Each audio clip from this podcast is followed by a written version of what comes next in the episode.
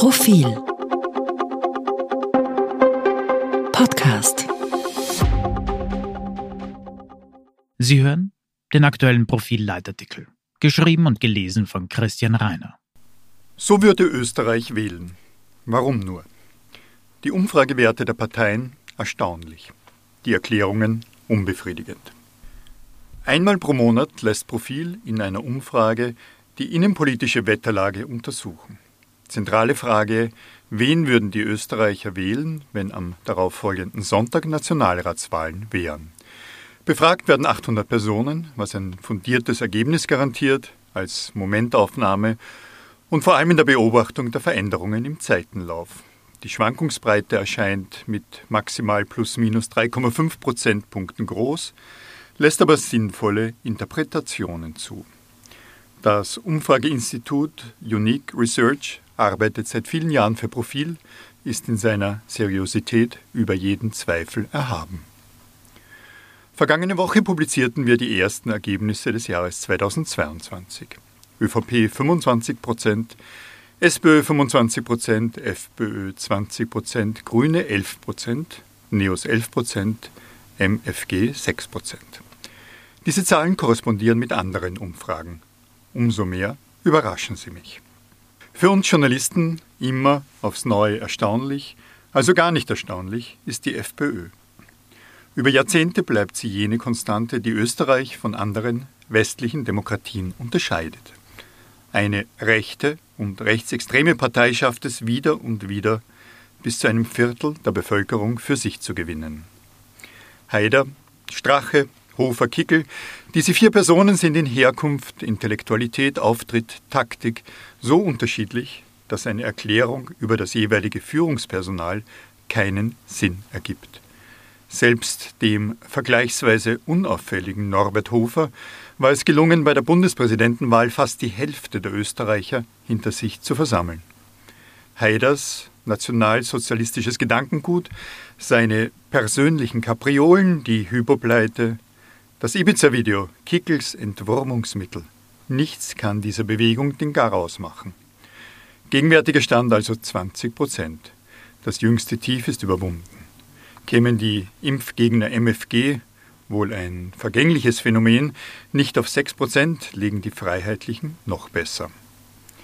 Somit befindet sich die Republik einmal mehr in der mäßig erquicklichen Lage, dass drei Parteien einander auf Augenhöhe begegnen – wovon eine auf extrem rechtem Fundament baut, über einschlägiges Personal verfügt und bei jeder Gelegenheit entsprechend agiert. Von diesem heiklen Patt schien sich Österreich in den vergangenen Jahren zu lösen, weil es Sebastian Kurz gelungen war, die Volkspartei in einem Respektabstand zu den anderen zu positionieren. Das führt uns zur nächsten erstaunlichen Entwicklung in den Umfragewerten. Die ÖVP ist auf 25 Prozent gefallen.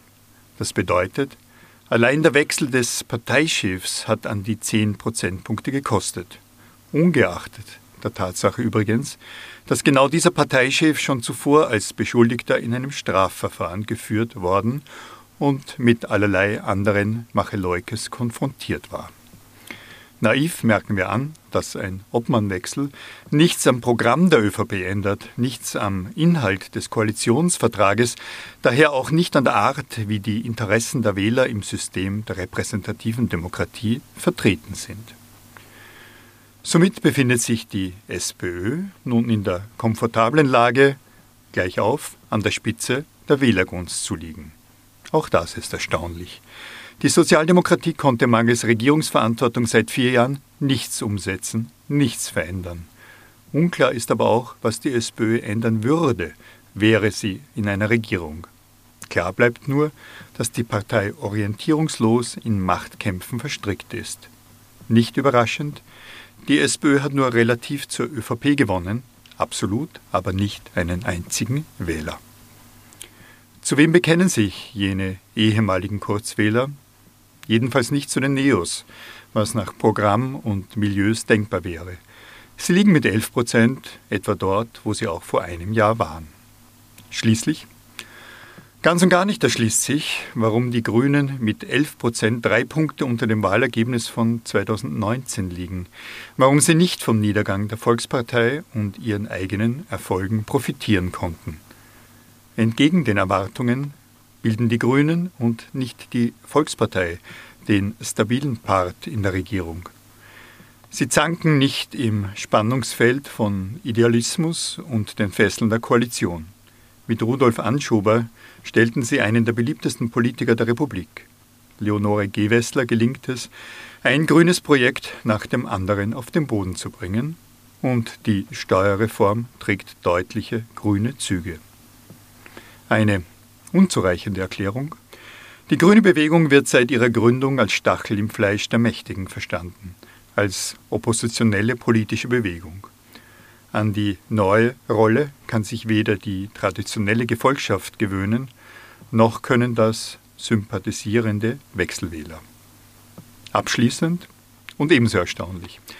Gemäß der Profilumfrage würden aktuell 36 Prozent der Österreicherinnen und Österreicher für ÖVP oder die Grünen stimmen.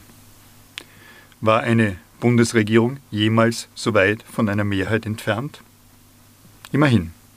Das sollte eine Garantie dafür sein, dass wir 2022 nicht schon wieder vorzeitig wählen.